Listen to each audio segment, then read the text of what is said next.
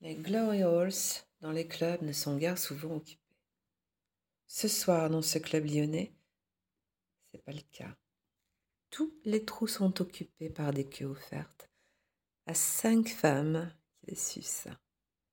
C'est impressionnant de voir cette rangée de femmes accroupies ou à genoux, suçant des hommes inconnus à travers ces orifices. La première est une blonde qui me ressemble vaguement. Elle est occupée à sucer une longue bite de blague. Elle a l'air d'aimer ça, la coquine. La seconde est tenue par une jolie petite rousse d'une trentaine d'années, et elle s'active goulûment sur une queue de taille moyenne et bien proportionnée, dont la paire de couilles déborde un peu comiquement du trou. Elle donne par intermittence des coups de langue, sur ses bourses anonymes. La troisième petite salope est une femme d'origine asiatique ou malgache, j'arrive pas trop à discerner. Elle suce une petite queue rabougrie, semblant sortir d'un caleçon de vieux. Un homme derrière elle se branle en la regardant de près, qu'elle branle d'une main par intermittence. La quatrième est une grande brune, un peu trop mince, mais qui possède paradoxalement un assez joli cul, dans lequel est inséré un plug anal dont l'extrémité brille comme un diamant. Un type derrière elle, qui a l'air d'être son mec, la regarde sucer avec délectation. La cinquième ne doit pas être éloignée de la soixantaine si on en croit ses cheveux grisonnants, mais a conservé une belle allure et pompe fiévreusement une queue qui a l'air beaucoup plus juvénile qu'elle. L'expérience aidant peut-être. C'est elle qui se prendra une giclée la première. Elle avale tout le foudre, puis vient donner un coup de main, ou de bouche plus exactement, à son acolyte. Elles sont désormais deux à sucer la même queue.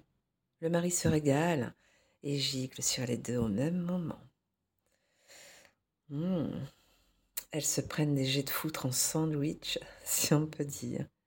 La malgache n'arrive pas à faire gicler la queue et s'arrête en demandant qui veut bien prendre la suite.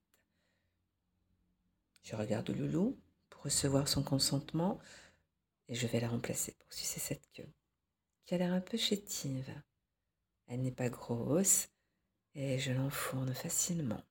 Je la pompe avec vigueur et parviens au bout de quelques minutes à la faire cracher une petite goutte qui parle à sa pointe. Son vieux propriétaire ne peut sans doute pas vraiment en sortir davantage. Je rejoins mon chéri, qui était resté debout à nous regarder. Il me serre dans ses bras, puis nous nous éloignons.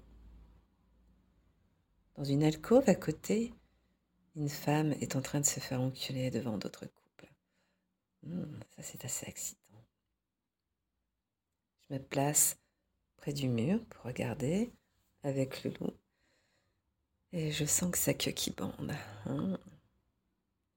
Il se met contre moi et commence à me prendre contre le mur au milieu de ces hommes et de ces couples qui regardent cette femme se faire sodomiser.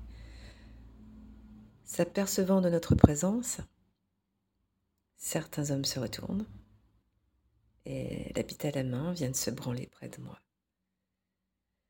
Oh, tu me cartonnes la chatte, loup. Sur ces queues qui me frottent, me donnent le vertige. Des mains passent sur mes seins, mes cuisses.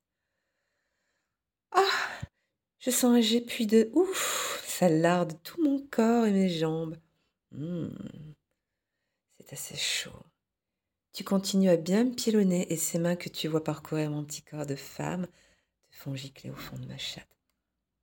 Hmm. Je me remets d'aplomb et viens me blottir dans tes bras. Tu m'embrasses.